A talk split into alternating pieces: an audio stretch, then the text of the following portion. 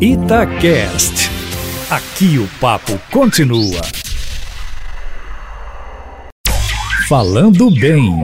Marcelo Batista, a Érica Cardoso escreveu pra gente, perguntou sobre a crase. Eu também tenho uma dúvida mortal nessa hora aí. Mas enfim, ela pediu uma dica prática pra não errar mais. Bom dia, Marcelo. Fala pessoal de Itatiaia, fala Júnior Moreira, bom ou não? Pois é, a crase ela é uma coisa que é muito complexa mesmo na língua portuguesa e muita gente tem dificuldade.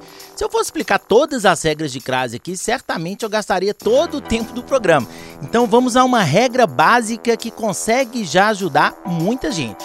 Se você tiver dúvida se uma palavra tem crase ou não, o truque oficial é tentar trocar a palavra que você está em dúvida se tem crase ou não por uma outra palavra masculina.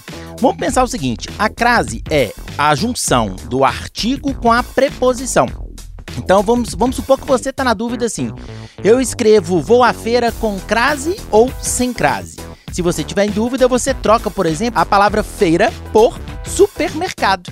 E aí, se der vou ao supermercado, significa que a palavra tem crase. Sempre que você faz essa troca de feminino para masculino e se transforma em ao, significa que tem crase. Vamos lá, mais um exemplo então. O atleta se dedicava à atividade física. Eu não sei se tem crase antes desse a atividade física. O que, que eu faço? Troco por outra palavra masculina. Daria o atleta se dedicava ao esforço físico. Se o termo se transformou em ao, é sinal tem crase. Beleza, pessoal? Para mais dúvidas, entre em contato com a gente no cafécomnoticia.com.br e depois me adiciona também lá no Instagram com o nome Aprendi com Papai. Valeu, pessoal. Até a próxima. Um grande abraço. e tchau, tchau.